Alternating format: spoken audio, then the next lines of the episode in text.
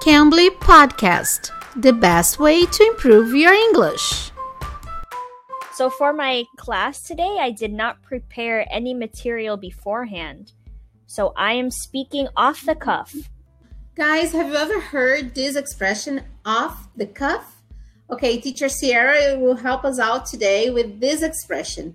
I'm teacher Ka, and this is our podcast based on understanding English as a native.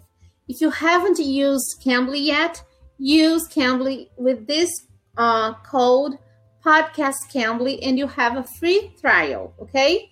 So, teacher Sarah, can you help us out with this? Yes, of course.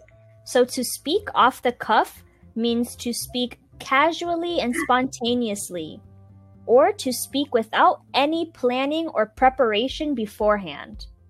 So, when you speak off the cuff, it means you're saying the first thing that comes to your head, the first thing that comes to your mind.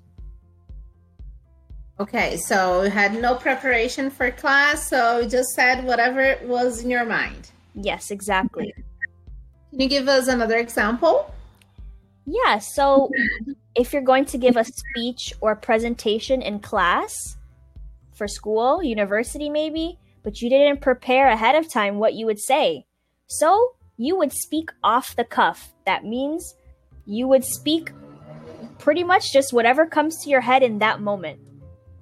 Okay. Can I say that Cambly students sometimes ask you things that you're not prepared with the material, the thing they want to, and you come up with uh, things off the cuff? Exactly. Sometimes my students ask me questions that I wasn't prepared to give an answer to. So I have to think of something off the cuff. Okay.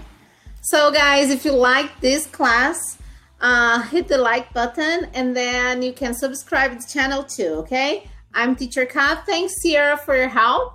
Thank you. Again, Thank my you. name is Sierra A. You can find me on Cambly if you would like to speak more.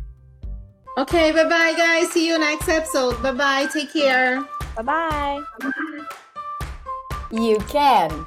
You can Cambly.